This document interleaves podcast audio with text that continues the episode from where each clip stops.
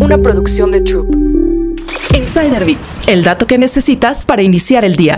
¿Cómo Shane se convirtió en la cadena de fast fashion más temida del mundo? Antes de ser una empresa de fast fashion, Shane o Shein comenzó vendiendo vestidos de novia. El multimillonario fundador y CEO Chris Hu puso en marcha la empresa en 2008 como una web de comercio electrónico que vendía vestidos de novia fabricados en China. Más tarde adoptó el nombre de Shein Side. En 2015, Hu cambió el negocio para centrarse en el fast fashion y modificó el nombre de la marca a Shein o Shane. Sin embargo, el auge global de la empresa no se produjo hasta 2020, cuando el confinamiento por el coronavirus impulsó el comercio electrónico en todo el mundo. Conoce más historias en Business Insider México.